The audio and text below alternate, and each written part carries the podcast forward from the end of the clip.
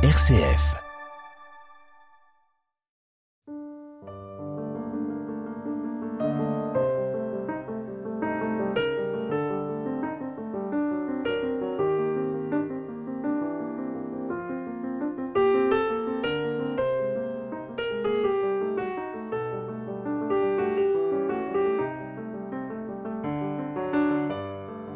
L'art du silence.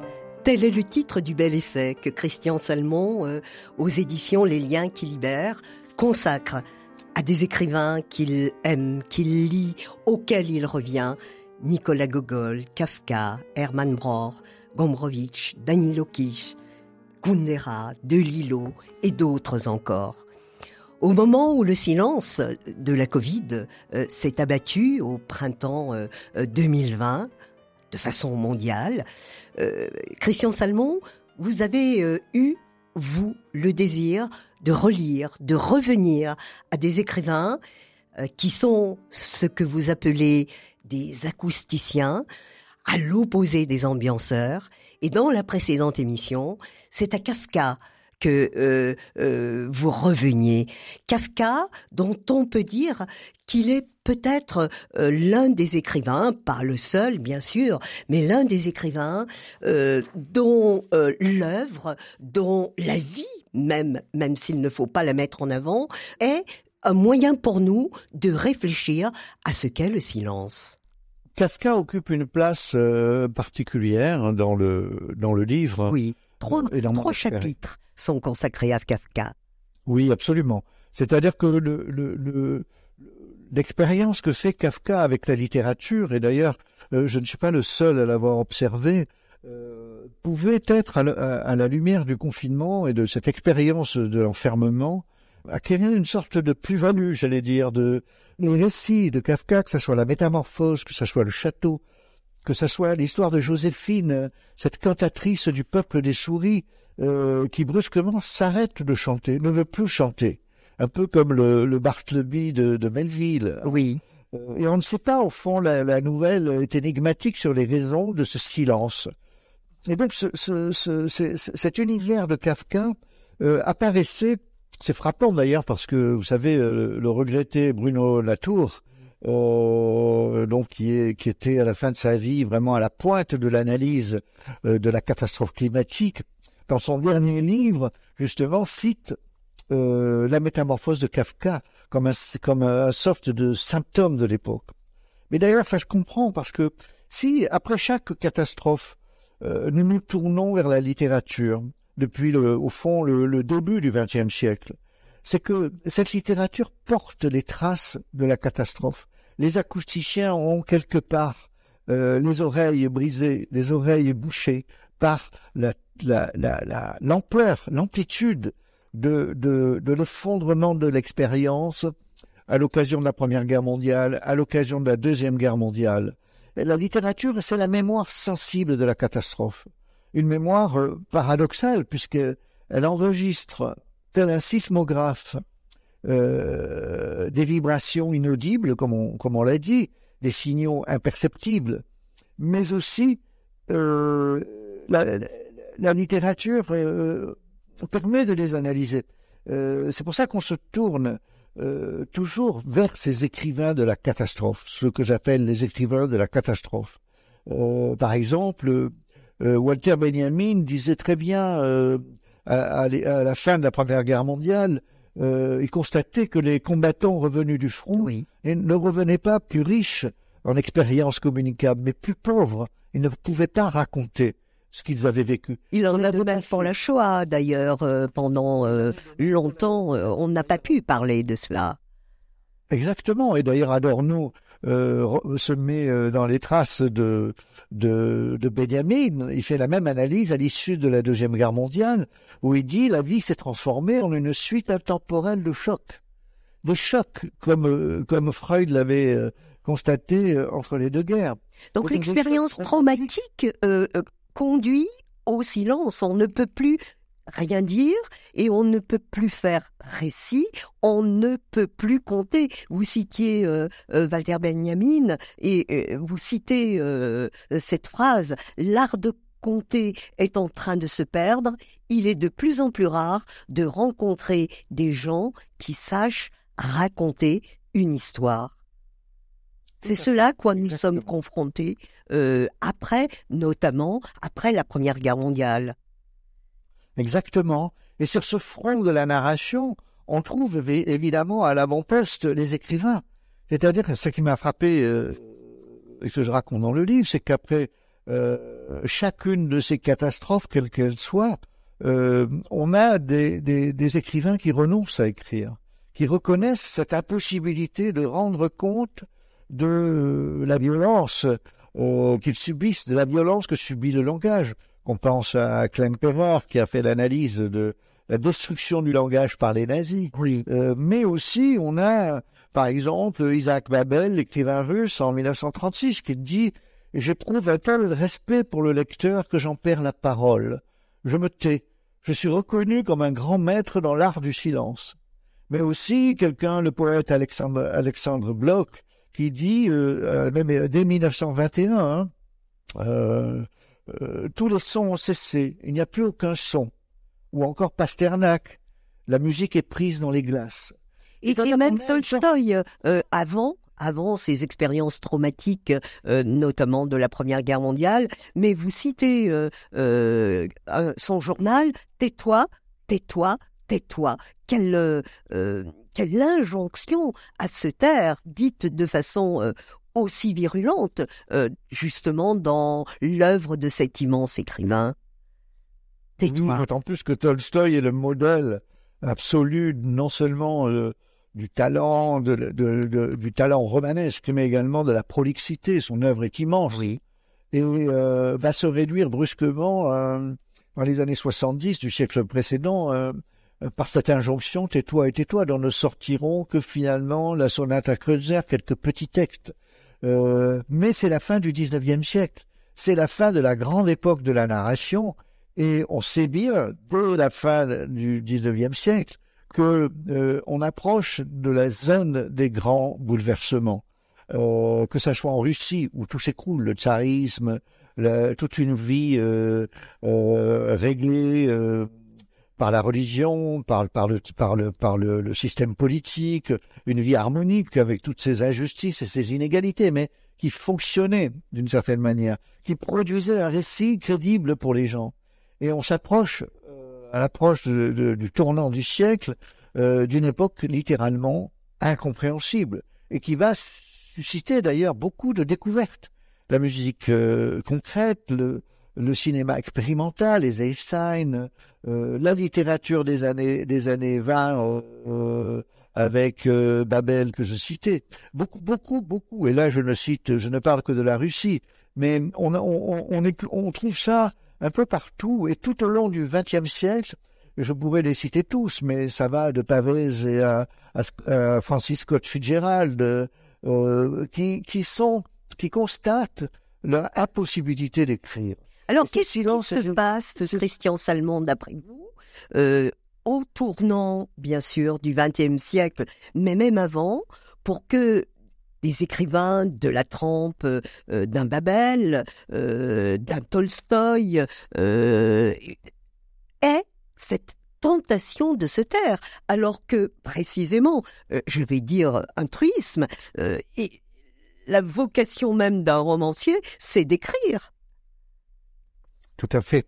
Mais justement, c'est pour ça que c'est une, c'est une situation euh, paradoxale et, et, très intéressante à examiner. Oui. Parce qu'au fond, le roman, euh, euh, on l'oublie, mais si on, est, on, on s'interroge sur les, comment dire, les grandes coordonnées du travail romanesque, c'est un rapport à l'expérience. Je disais tout à l'heure, l'idée au fond que le, le roman transmet les leçons de l'expérience. Mais ces leçons de l'expérience, elles, reposent sur un certain nombre de paramètres euh, constants qui font la vie en société. Et, le roman est apparu au milieu du XVIIIe siècle, au moment de la grande transformation de la société, c'est-à-dire l'explosion du capitalisme, de l'industrialisation. On a donc un jeu qui est plongé dans un monde qui est en train de s'urbaniser, euh, de s'industrialiser, et toutes les histoires, quelles qu'elles soient, quels que soient les styles et les pays, nous raconte au fond la, la trajectoire d'un individu confronté à des obstacles qui doit les surmonter. Alors ce sont des romans d'apprentissage. Comment surmonte-t-on les obstacles? Euh, Ce sont des romans de, de, Balzac, par exemple, des romans de, de l'intégration, du succès, de la réussite. Oui, oui, oui.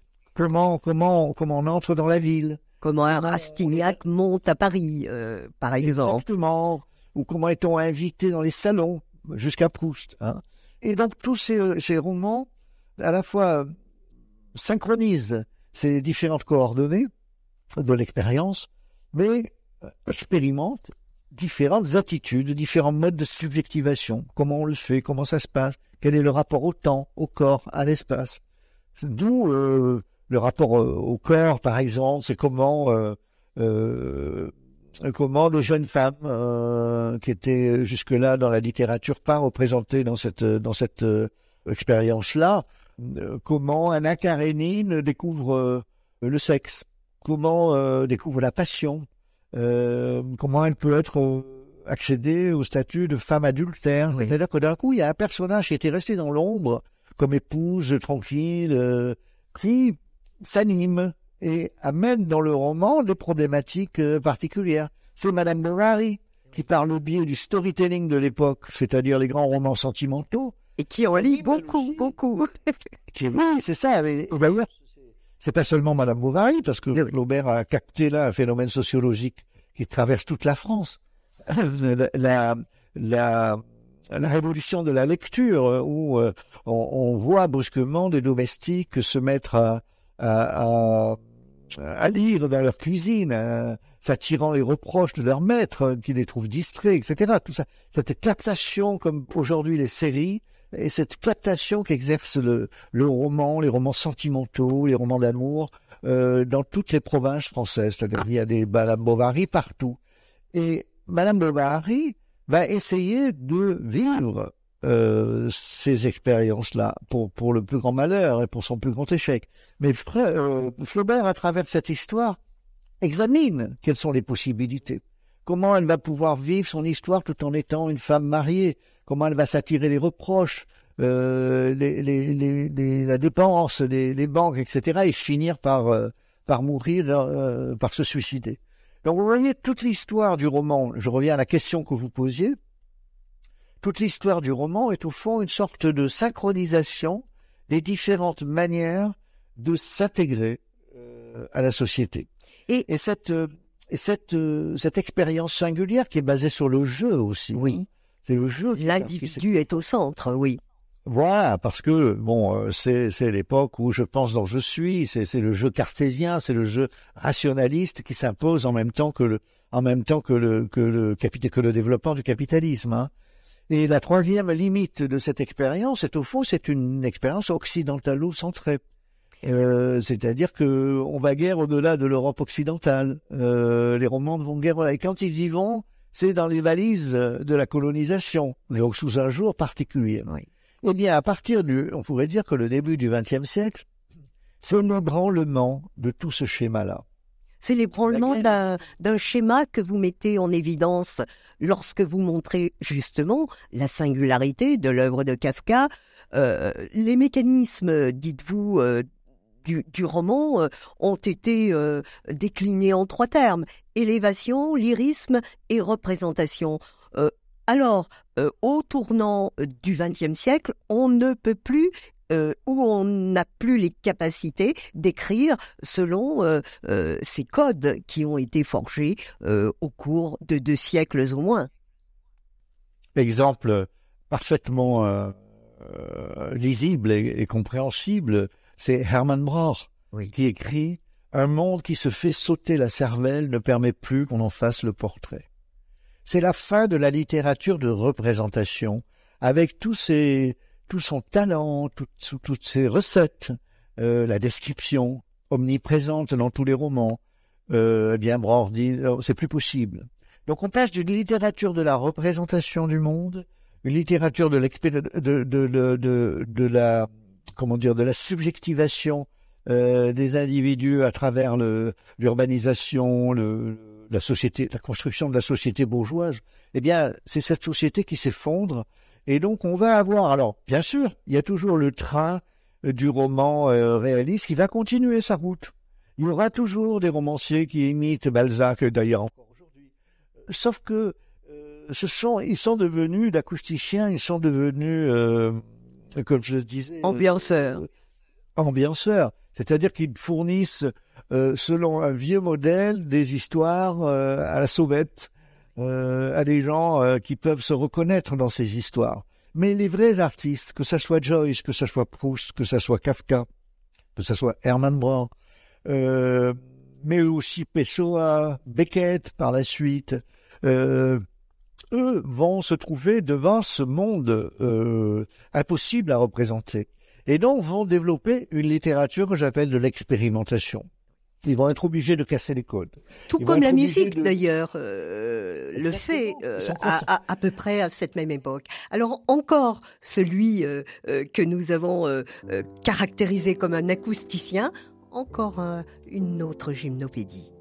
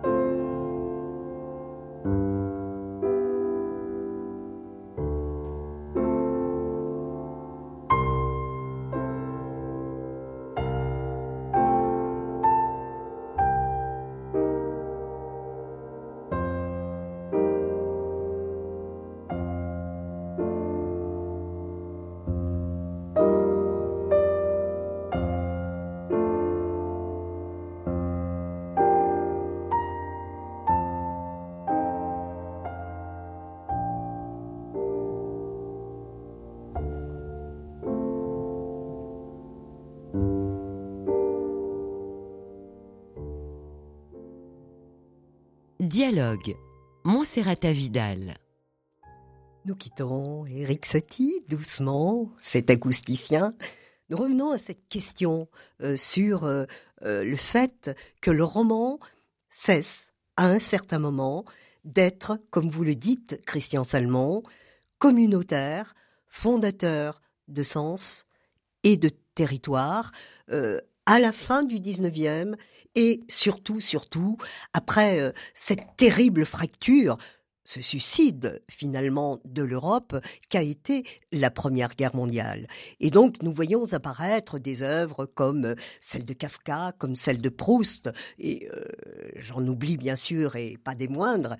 le, roman alors se questionne lui-même. Le roman comme une fresque, comme une saga, ne peut plus véritablement avoir euh, le sens de représentation qu'il avait encore avec Zola, dites-vous, Christian Salmon.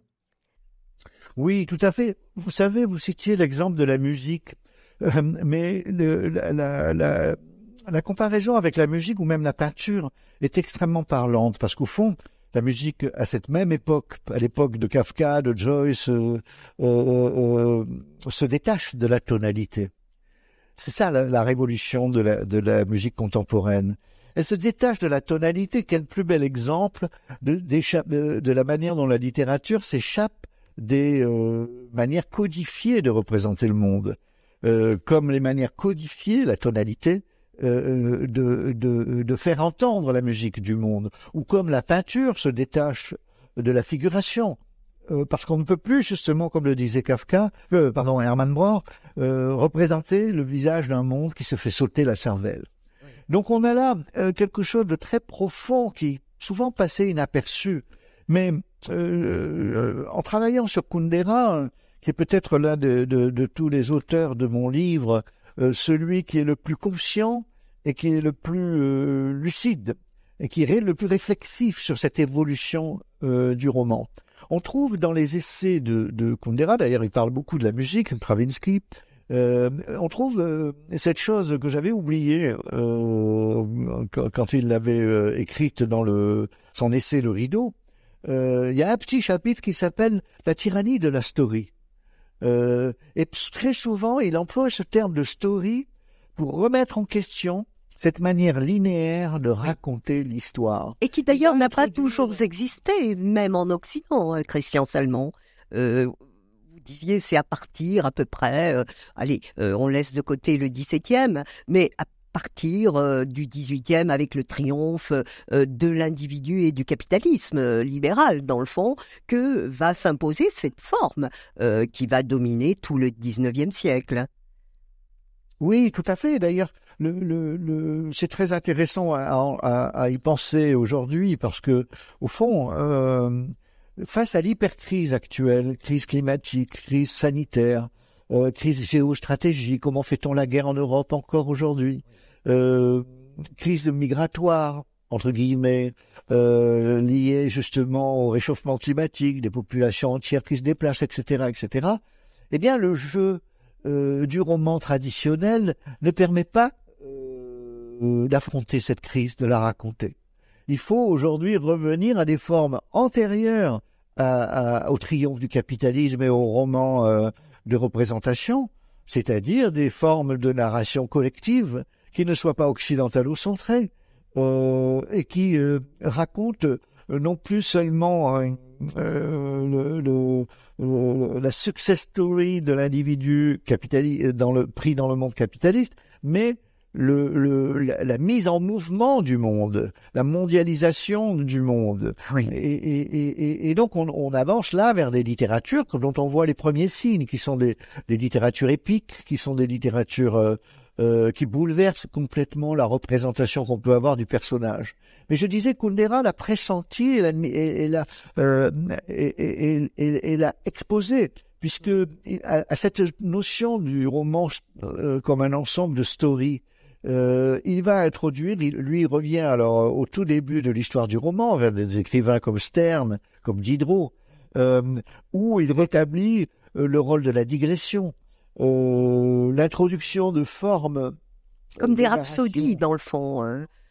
Euh, il, construit ses romans comme euh, Diderot le, disait lui-même pour Jacques le Fataliste et son maître, euh, que c'est une sorte de rhapsodie, c'est-à-dire un assemblage de pièces tout à fait hétérogènes les unes aux autres. Tout à fait, tout à fait. Et d'ailleurs, il y a un grand malentendu sur l'œuvre de, de, de Kundera et sur, son, sur sa pensée, qui est de considérer que euh, il serait euh, une sorte, euh, il écrirait une sorte de, de désolation, euh, de, de, de, désolation européenne, de, de perte de, de, du grand art européen, etc. Alors que pour moi, il est celui qui s'est avancé le plus aux frontières de cette période limite. Euh, C'est-à-dire, il le dit lui-même, et je pense que son dernier roman, qui est un court roman qui s'appelle La fête de l'insignifiance, est une sorte de coda de toute son œuvre dans laquelle il, va aux limites. C'est-à-dire que l'individu n'est plus représenté que par ce nombril qui euh, envahit les rues de, de, Paris et, de, et le jardin du Luxembourg, qui est euh, euh la réduction de, de, de, de l'érotisme à sa, à sa, plus simple expression. On, on euh, reconnaît bien là l'esprit sarcastique euh, de Milan Kundera, lui qui a écrit La plaisanterie par exemple, ce qui d'ailleurs lui a valu euh, par la suite quelques ennuis. Oui, tout à fait. Il est. Ce qui est très original chez lui, c'est qu'il marie, au fond, euh, deux choses. Euh, L'une est, au fond, la constatation du fait que la réalité euh, du monde nous échappe. Comme il conçoit la littérature comme une sorte de grande entreprise de connaissance, une grande entreprise d'exploration du réel, le réel euh, nous glisse entre les mains comme du sable et est devenu méconnaissable. Je le disais à propos du confinement, le rapport au corps, le rapport à, l'espèce, puisque euh, notre propre, euh, comment dire, rapport aux autres espèces est bouleversé. Tous les climatologues, les anthropologues en parlent actuellement. Et, il donc cette constatation un peu mélancolique de la fin d'un monde avec un formidable art de la plaisanterie.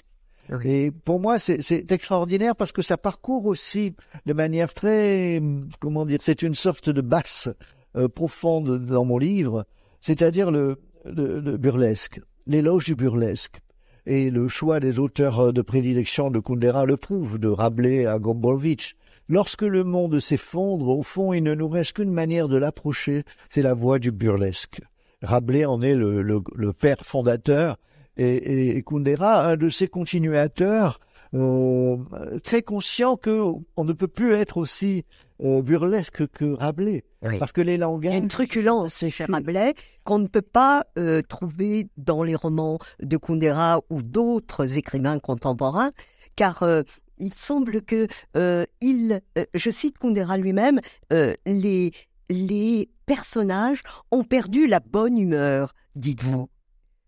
Oui, oui, ben on avait un thème en commun que je traite dans un chapitre euh, à part dans le livre, s'appelle le tombeau du rire. C'est-à-dire, Herzen, euh, euh, le philosophe russe, disait il faudrait écrire l'histoire du rire. cette, cette idée de l'histoire du rire qu'on avait abordée dans le séminaire de l'école des hautes études m'a poursuivi longtemps parce que, fond, je me disais de Rabelais à Beckett, quelle transformation du rire, de la truculence à l'absurde, euh, de, la, de la pluralité des langages. Euh, en même temps, Rabelais, par exemple, quand il nous parle, c'est encore un texte que j'ai cité euh, au moment du confinement, vous savez, les mots gelés. cette, idée, cette idée des mots gelés de Rabelais dans le tiers-livre m'est revenue en me disant, mais voilà, nous vivons le gel des mots, non plus seulement le gel des sociétés, le gel des, de la démocratie, mais le gel des mots, le, gel du langage. Euh, eh bien, euh, cette idée du gel du langage, on la retrouve dans les, pièces de Beckett. Qu'est-ce que Mercier et Camier Qu'est-ce que, en attendant Godot, euh, tous ces personnages comme ça, de clowns grotesques, burlesques, sont en prise avec quoi? Avec le langage qui se gèle dans leurs mains, si j'ose dire et on a une sorte d'absurde, euh, non pas d'absurde euh, à la Camus, mais d'absurde du langage, le langage qui ne peut plus exprimer autre chose que la fin du langage, que l'absurdité du langage. Merci Christian Salmon. Merci Christian Salmon. Vous, votre essai réveille le langage. Euh, il nous aide à lire ces œuvres euh, de Kafka, de Hermann Broch, euh, de Danilo Kish, de Don DeLillo, de Volodine, et à comprendre quelles sont les fractures qui traversent aujourd'hui la littérature, qui traversent aujourd'hui le roman. Mais vous concluez votre essai par un très beau chapitre qui s'intitule l'amour de la vie, qui est aussi l'amour de la lecture que vous nous donnez. Merci Christian Salmon. Merci à vous.